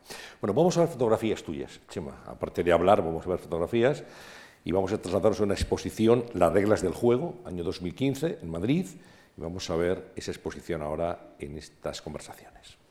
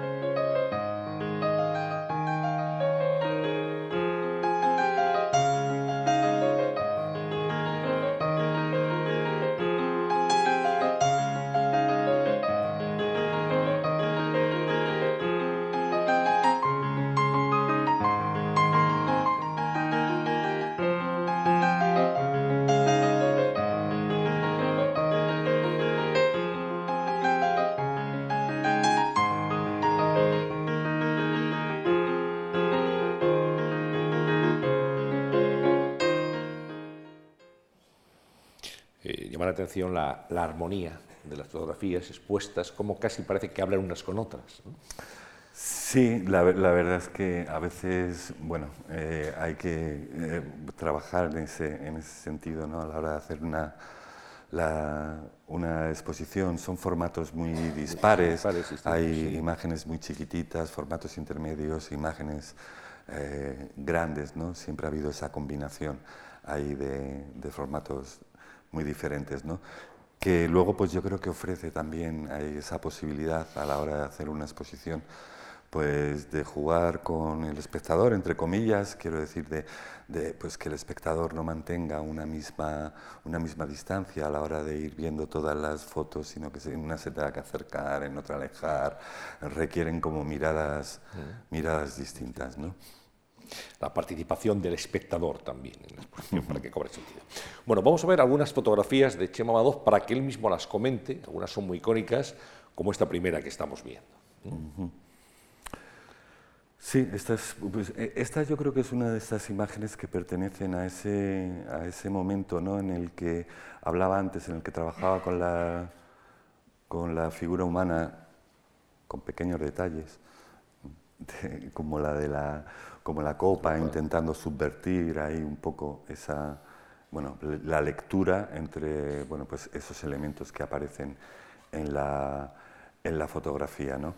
Eh, yo creo que fue pues, una de esas primeras imágenes que me ayudó a, reparar en, la potencia y en la importancia que podían tener los, los objetos. ¿no? Eh, la verdad que es una imagen eh, temprana ¿no? en, ese, en ese sentido, pero que, bueno, yo creo que va consiguiendo aguantar el paso del, tiempo. Del tiempo. muy icónica. Mm. La escalera y el espejo. Sí, esta el espejo completa la escalera. Sí. Esta es, eh, pues yo creo que esto pertenece a, ese primer momento en el que te decía de que todos los, los objetos que aparecían en, eh, en, ese primer momento eran objetos que estaban en mi, mi entorno. Yo en aquel momento estaba eh, haciendo obra recuperando una, una casa, ¿no? es en una habitación que está vacía, está todavía sin suelo, y, la escalera, una escalera que se utilizaba en la obra, y bueno, en la que se colocó ahí ese, ese espejo. ¿no? Y esto yo creo que eh, es una de esas, de, de esas imágenes que en el momento de montarla, eh, me dejó absolutamente desconcertado. Yo había visto la, entrevisto un poco la, la, posibilidad ¿no? de, de, hacer esta imagen. Eh, recordaba de haber ido andando, eh, paseando por la, por la calle, ¿no? Y recuerdo que había un, un limpiacristales que tienen unas escaleras de esas que son así como más muy inclinadas de arriba, que la tenía en el en el escaparate tenía apoyada la, eh, la escalera y el hombre estaba limpiando ahí el cristal. Entonces el, el cristal devolvía, un, reflejo muy, muy pálido de la, de la escalera, pero eh, eh, me ayudó a entrever la posibilidad. Dices, joder, si hay casi como otra, otra escalera, dices, con un espejo, ¿no? Y entonces, bueno, pues llegué a casa con la escalera que había, el espejo que tenía a mano y fue ponerlo, y fue como magia, fue como magia porque era como transgredir el propio, el propio espacio, ¿no? un espacio cierto, eh, físico, eh, como cerrado, vamos, regido por, por, la idea de, realidad y un, un, pequeño, un pequeño guiño y todo aquello se desbarataba. Y entonces la, la, idea de, del reflejo se convertía en realidad, era Alicia en el, a través del espejo, o sea, podías pasar al otro lado, ¿no? Era, fue fascinante eh, el hecho ¿no? de, colocar, de colocar sobre la escalera la escalera sobre el espejo y descubrir la, la impresión tan fuerte que, que causaba. ¿no? Sin duda. Ahí tienes otra fotografía. Mm. Bueno, objetos. Sí, esta, es, esta, está aquí en la, en la exposición. Yo recuerdo que esta, esta imagen surge de, eh, bueno, pues a la hora de ir a la, de ir a la peluquería, de esto que te ponen este, esa especie de babero, ¿no? Sí. Y entonces empezaban a cortarme, te, mojan el pelo, lo empiezan a cortar, y a mí el babero aquel me parecía que se, se, convertía en una especie de kimono, ¿no? Y decía, wow, me parecía fantástico, ¿no? Y digo, bueno, digo, esto, como que, entonces te, te lo llevas a tu propio a tu propio terreno y, entonces dices, bueno, pues venga, voy a hacer un ejercicio de reducción, lo que hablaba antes, ¿no? Trabajo con el elemento que corta, vamos, que corta, que causa el, corte, ¿no? Y luego era pues como mi propio, mi propio cabello. Con esto era, era, era curioso porque yo recuerdo que la primera vez que tuve ocasión de hacer una, una exposición en, en Japón, eh, iba esta, esta imagen y entonces eh, yo tenía curiosidad por ver también un poco cómo, cómo respiraban con esta, con esta fotografía. ¿no? Entonces, eh, era, curioso en la medida de que, bueno, pues que veías que, eh, que todo, bueno, pues todos los visitantes, los espectadores, pues se entretenían con cada una de las fotografías, comentaban, no sé qué, y llegaban a esta y se quedaban como que no entendían nada. ¿no? ¿Qué pone aquí? Yo creo que deberían tratar de hacer una lectura, no, no lo entiendo muy bien. O a lo mejor es algo que, que, no lo sé, tan habitual en Japón, lo de utilizar el cabello como texto, no lo sé. El caso es que algo había ahí que no, que no funcionaba. ¿no? Para mí era como la imagen japonesa por... Antonomasia. Sí, y nada, los japoneses Chema, fríos. Chema Madoff es muy buen fotógrafo, pero no tiene ni idea de japonés. Sí. ¿eh? Al final. Vamos con otra.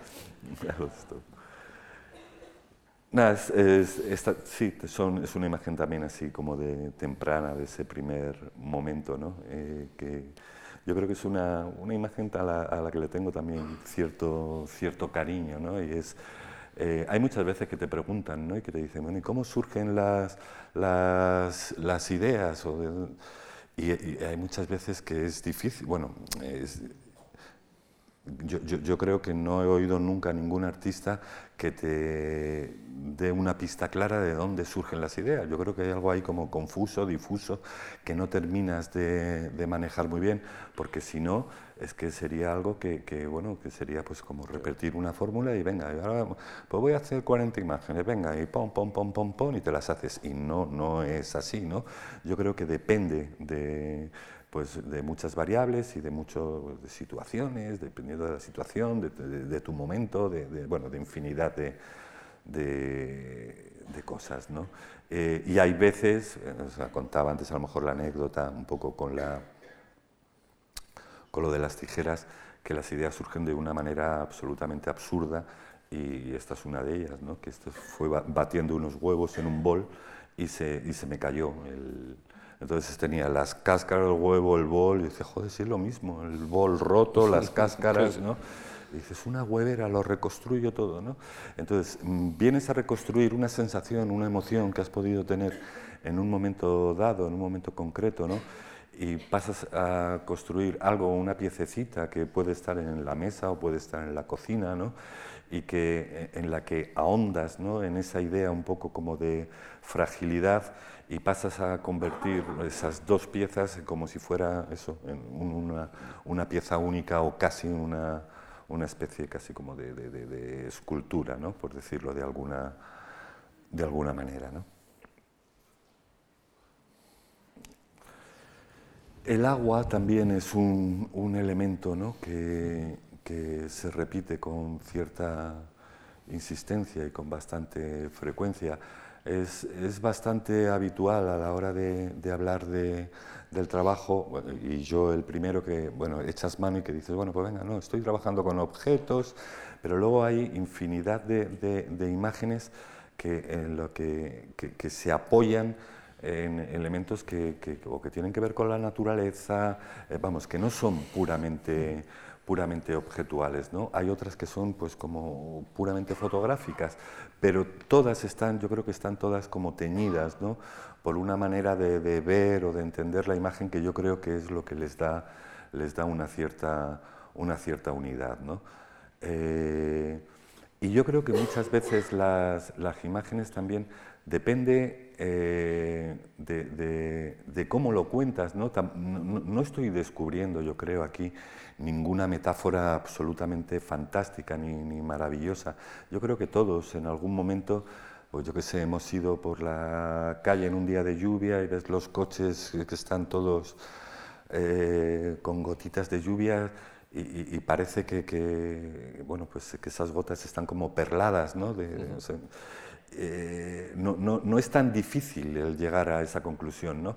Entonces, a lo mejor muchas veces el, eh, el acierto, si es que lo hay, pues eh, consiste en la, manera tan elemental como que, en la que puedes hacer que eso sirva de detonante para reparar en algo que, que habías, que habías intuido o que habías sentido y que no habías a lo mejor llegado a definir de una manera clara en tu cabeza, ¿no? Y que aquí cuando ves esas gotitas ensartadas por el hilo, dices, hostia, joder, claro, ¿no? Es, hay, hay, algo, hay algo en algunas de las imágenes como de verdad, ¿no? Como si hubiera una verdad ahí oculta y que, que la imagen ayuda a, a, ponerla un Oye, poco ¿cómo pusiste el hilo? de. Es una pregunta que se hará mucha gente. Tiene, tiene, mérito esto, ¿eh? Esto, sí, que no sí, se te rompan las... Pues está el, el hilo, está mojado en aceite. Ah, mm, claro, así cualquiera. Está mojado en aceite. Sí, ya, Y entonces, porque eh, intenté con el hilo y claro, se lo chupaba el hilo. Claro, claro. Por eso. se me, se me unían todas las gotas. Algún truco tenía hasta, que tener. Hasta que dices, joder, no dicen que el agua y el aceite, vamos a ver. Así fue, ¿no? Y funciona, funciona. Esto está muy bien, ¿eh? Sí, esta es una imagen que surge en un, en, eh, en, en un taller, ¿no? en un taller que voy a hacer a la, a, La Coruña y entonces estoy trabajando con los alumnos durante cuatro días en el taller y estaban los pobres ya desesperados, eh, ya, no sabían qué hacer con, con los objetos, estamos trabajando allí en una habitación y todo el día con unos cuantos objetos y ya yo veía que aquello no, no, no, no daba más de, de, sí. Nos quedaba un día de, de taller y, y, les propuse, digo, bueno, vamos a salir a la calle y digo, vamos a trabajar en otro, con otro escenario, digo, vamos a trabajar con el mobiliario urbano, con lo que nos encontremos en la ciudad, con lo que os apetezca, ¿no? Y, y entonces yo le, les hice esta esta propuesta. ¿no? Entonces fuimos, esto estaba en la, en la Plaza María Pita, allí en, en, la, Coruña. en La Coruña. Entramos a un chino, compramos los, los platos, los platos y, hicimos esta, esta fotografía.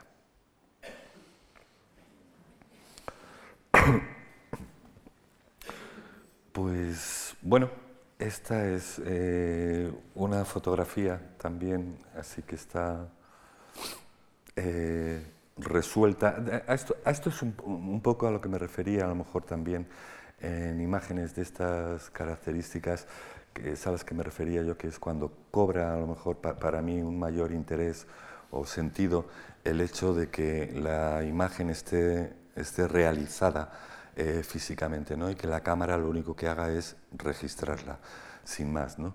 porque bueno, supongo que el, el, primer golpe de vista es, es, una imagen resuelta con Photoshop, le has metido la, la sombra, ¿no? pero eh, el, el, hecho de, de, de conseguir eh, resolver eso físicamente a mí me, me, me, supone, bueno, es casi como una especie de desafío, que en el momento que lo consigues resolver dices, wow, lo conseguí, hay algo de magia ¿no? Sí. en, en, ello, que en un primer momento pues me quedo ahí un poco con la duda, que no sabes, que no sé muy bien, o sea, tienes a lo mejor ese, ese, esa idea, que es bueno, la cuchara proyecta la sombra de un tenedor, y dices, bueno, pero ¿cómo resuelvo esto? ¿Cómo lo hiciste? Pues está resuelto, hay un... Eh, la cuchara está apoyada sobre un, sobre un metacrilato, y debajo del metacrilato hay un tenedor, ah. y el tenedor lo estás viendo por transparencia. No es una sombra, en realidad. No es una sombra. No es una sombra. Entonces caí en, en, en, un, en, un, bar, en un bar que tenía los cristales esmerilados de estos, ¿no? Y yo veía que salía la gente y salía, uh, torcía y se convertía en su sombra, ¿no? Y digo, fíjate, digo, es un cristal esmerilado, un metacrilato, algo así. Esa es la solución, ¿no? Y entonces, claro, lo pones detrás y en el momento que, que colocas la cuchara dices, ¡wow! sí, sin duda. Esta es una imagen, estos son dos, dos tomas, una del cielo y otra de una, de una jaula, ¿no? y están eh, montadas una encima de, de, otra. ¿no? Entonces, en ocasiones, el, el, o sea, hay muchas veces ¿no? que, o sea, quiero decir, hay, a, Mm, hay un proceso, hay un poco de creación en el que vas viendo, entreviendo eh, posibilidades con las imágenes y en el que luego hay un proceso también, un poco de selección, eh, una vez que o lo has realizado o has hecho un primer acercamiento, de ver si aquello tiene algún sentido. Lo que trato de evitar son imágenes que se quedan en, eh, en un chiste, en un gag, en algo que se agota en sí mismo. ¿no? O sea, intento que eh, pues lo consigues en mayor medida en unas que en otras, ¿no? pero eh, imágenes que, en las que haya un cierto un aliento poético, si se puede decir así, una imagen que no se desgaste rápidamente con el, con el paso del tiempo o que en el momento en el que has entrevisto esa, esa, relación, la imagen no se, no se agote en sí mismo, ¿no? que haya un misterio ahí mm, que, que, te, que, te, invite de, alguna forma como a convivir con ella. ¿no? O sea, yo para, en ese sentido yo me tomo como primer espectador de esa imagen y lo que hago es guiarme también un poco con mi propia... Con mi, bueno, con mi propio sentimiento, mi propia experiencia, ¿no? Y dices, bueno, pues si me pasa esto a mí, es posible que le pueda ocurrir a otra, a otra persona y a veces, pues, eh, bueno, a, donde venía esto surge ¿no? de, de, de, momentos, o sea, en ocasiones el proceso es más enrevesado a la hora de ir a dar con una imagen y otras veces, sin embargo, surge de la manera más, más simple o más sencilla, como puede ser en esta ocasión, ¿no? o sea, que recuerdo era, eh, este, yo estaba fumando en aquel momento un cigarro y estaba al lado de una valla de estas metálicas, ¿no? Y entonces, bueno, esto que sonaba, soltabas una bocanada y la bocanada atravesaba la verja y se iba al sitio que tú tenías vedado. Tú ahí no podías entrar, ¿no? Pero el otro uh, entraba, es, es, una bobada, ¿no? Pero eh, tras, atravesaba el espacio de una manera que tú no lo podías hacer, ¿no? Entonces eh, empiezas a pensar un poco en esos elementos, ¿no? Por lo que veo es algo habitual, es decir, hay siempre una primera imagen que te sugiere la fotografía después. ¿no? En ocasiones, no, no, es siempre, no siempre así. A lo mejor he hecho ahí un cierto hincapié en esta, ¿no? que a lo mejor es como un poco más, más anecdótico. Pero sí que hay ocasiones en que surge de esa manera, ¿no? Pero luego hay otras, eh, bueno, hay, hay, otros procesos y hay otras maneras que yo a veces, pues a lo mejor ilustras eh, con, la, con, la, posibilidad, como cuando te hacen un, encargo y te dicen, pues, o sea, yo recuerdo, por ejemplo, pues cuando estuve trabajando durante un tiempo, eh, eh, era para, para, un semanal de, de, un periódico que me pedía una, una, una, una fotografía para, para, un artículo. Entonces, lo que, lo que te enviaban, lo que te decían era el, el, concepto, la idea con lo que iban a trabajar. Y tú tenías que hacer una relación que tuviera, o sea, una relación, perdón, una fotografía que tuviera que ver con esa, con esa idea o con ese tema que se iba a tratar. Entonces ahí pues lo decías, bueno, a ver, ¿con qué objetos? La familia. Puedo trabajar que, que, que puedan simbolizar, pues yo qué sé, la familia, ¿no? Y decías, bueno, pues a ver, de aquella manera, al final es buscar una excusa, pero que, que, de alguna manera haya algo de cierto en ello, ¿no? Entonces decías, pues bueno, pues un pan, ¿no? O sea, el pan es sentarse a la mesa, es, es, reunir la familia, es el hecho de compartir, es... Entonces, en el momento que tú empiezas a trabajar con ese pan y ver qué posibilidades eh, te ofrece, estás, eh, de alguna forma estás trabajando con un concepto que está ahí entre entre medias, ¿no? Y entonces es más fácil luego establecer ese nexo o ese, vínculo, ¿no? Entonces hay otras veces, como digo, que el, la idea parte de, de, objetos en los que intentas encontrar un cierto, no sé si simbolismo en la palabra, pero que de alguna forma lo, ponga ahí un poco en solfa. Decía Esther Ferrer hace poco que le hacían una, una entrevista que le preguntaban, y decía, ¿por qué utilizas sillas? Y decía, silla, una silla es espera. Y dices, es cierto, o sea, tú ves una silla ahí en un escenario, en un rincón, y es que lleva implícita la idea de, de espera, ¿no? Entonces los objetos llevan aparejados conceptos, llevan aparejados ideas, y yo, pues bueno, lo que hago es tratar de trabajar con ellos, ¿no? En ese sentido, siempre me parece que el objeto eh, tiene una relación muy estrecha, muy directa con la palabra, ¿no? O sea, que, que, la palabra de alguna forma es a lo mejor el ejercicio contrario, que suscita también imágenes, pero a la vez también pues, es poseedora, ¿no? arrastra, encierra también esos mismos conceptos. ¿no? Hay veces a lo mejor que, que eh, pues, presentas una exposición y dices, joder, ¿sigues, con, sigues trabajando con objetos y dices, sí, eh, sigo trabajando con objetos. Pero es que mm, lo del objeto me parece, al final, o sea, yo me quedo un poco con las sensaciones como si le dijeran a un poeta, coño, ¿sigues utilizando palabras? sí. ¿Qué le vamos a hacer? Sí. Y es que los veo desde ese, desde ese sentido, ¿no? Entonces, bueno, yo creo que eh, eh, es maravilloso eh, en la medida que te permite hablar de todo, tocar todo tipo de, emociones, sensaciones, ideas es, e, e, es amplísimo. ¿no?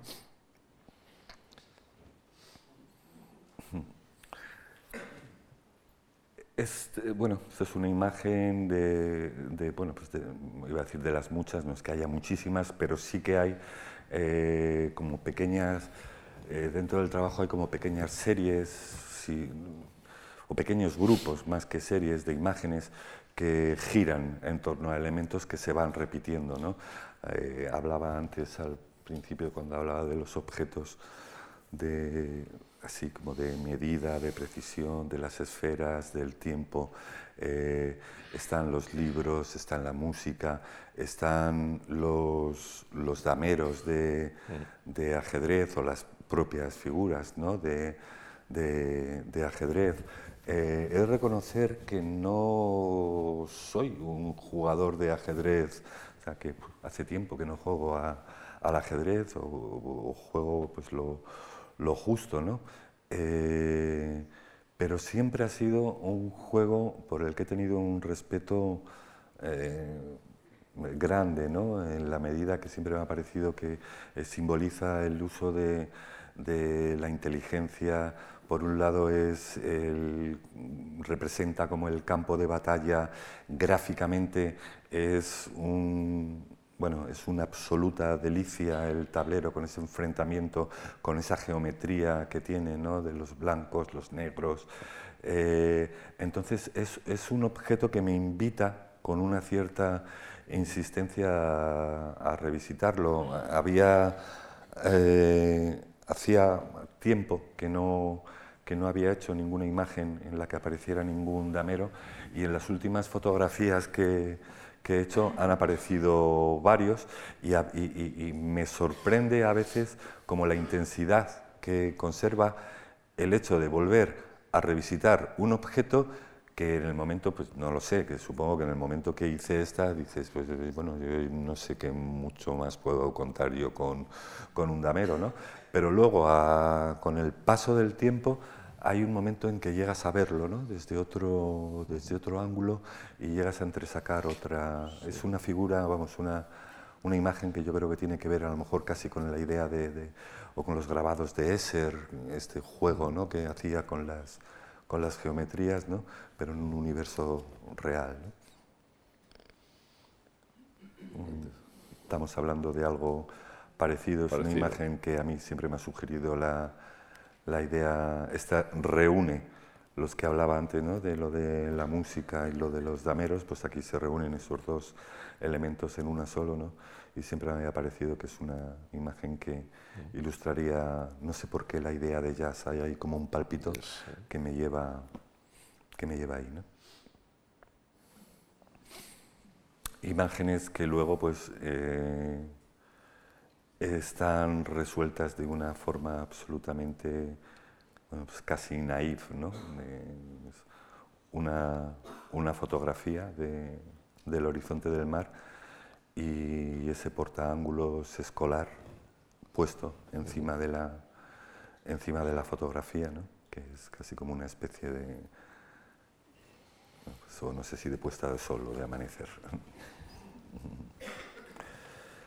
Los textos, ¿no? También es una, aparte de los libros, eh, los textos, las caligrafías, es un elemento también que se, que se repite con bastante insistencia, ¿no? Aquí en este caso, pues llevado, ¿no? Con ese juego medio, medio infantil, ¿no? En el que ese discurso iría cambiando de forma según pasando, ¿no? De, de, uno a, de uno a otro. Muy bien, pues eh, para terminar, Chema, te voy a pedir, como a todos los invitados que están presentes en conversaciones, que nos dejes tres propuestas que a tu juicio sirvan para mejorar la sociedad. Eso sería algo tan sencillo y tan difícil a la vez como. ¿eh? Para acabar. O sea, soluciono la sociedad y me voy a casa. Ya te puedes marchar. No sin antes, pues no sin antes dejar tres propuestas, tres. Tan feliz. ¿Eh? He hecho el día completo. Pues no sé, bueno, supongo que un poco en el momento este, ¿no? Que estamos aquí viviendo, ¿no? Toda esta política que hay un poco con los refugiados y demás, yo, eh, vamos, abogaría aquí por un, bueno, por un cambio ¿no? de, de, políticas, ¿no? de tener un poco en cuenta o sea, por dónde está, por dónde está pasando la gente y yo creo que, que, evidentemente tendríamos que dar aquí un giro. ¿no? Eh, creo que somos los primeros que hemos tenido en algún momento en, en este país que pasar por circunstancias bastante parecidas y a veces es desconcertante el que, se, que después de haber sufrido algo parecido, eh, eh, parece que estemos como vacunados o hayamos perdido un poco la, la sensibilidad con según qué, qué situaciones. ¿no? Abogaría también por, un, por una palabra tan, tan amplia y tan abierta ¿no? como como la idea de tolerancia, que creo que es importantísima ¿no? a la hora de, de convivir ¿no? entre, todos, entre todos nosotros y, bueno, pues levantaría una lanza también en, en, apoyo de la cultura, que yo creo que es algo absolutamente, absolutamente básico y que, que nos enriquece como personas, que nos enriquece como sociedad y que, vamos, que es algo absolutamente básico, básico y necesario. ¿no? ¿Y alguna más, la última? Con, concreto. Tres. Tres. Ah, ya el de la... Sí, tres. Ya está. Pues así... Tampoco, me sobran, ¿eh? Con, esa, con esas propuestas, desde luego siempre decimos que tal y como está la sociedad, no es muy difícil que con cualquier propuesta pueda mejorar, porque falta, falta hacer, desde luego, ¿no? Eh, con esta propuesta vamos a poner punto final a esta conversación, también al, curso, al curso de, estas, eh, de esta serie en la Fundación Juan Marc. Volveremos en, en, octubre, después del paréntesis del verano, como hacemos todos los años. El lunes nos veremos en la cuestión palpitante para hablar de mercado de trabajo a las siete y media. Están todos ustedes invitados. Y Chema, solo quiero agradecerte mucho tu presencia aquí, que nos hayas eh, ilustrado acerca de tu recorrido vital y profesional. Creo que ha sido muy interesante comentar las fotografías. Desearte pues, eh, que sigas haciendo esas fotos que a todos nos, nos, emocionan, nos llaman la atención, nos mueven a pensar también. Claro que la fotografía es un arte, evidentemente eso ya nadie lo discute, y creo que eso también es porque gente, profesionales como tú, han contribuido a esa percepción, a cambiarla dentro de la sociedad. Pues nada, Antonio, muchísimas gracias. Ha sido un placer estar contigo aquí hoy y, bueno, y con todos. Con todos, ustedes, muchísimas gracias por su atención y por haber estado presentes en esta conversación. Gracias.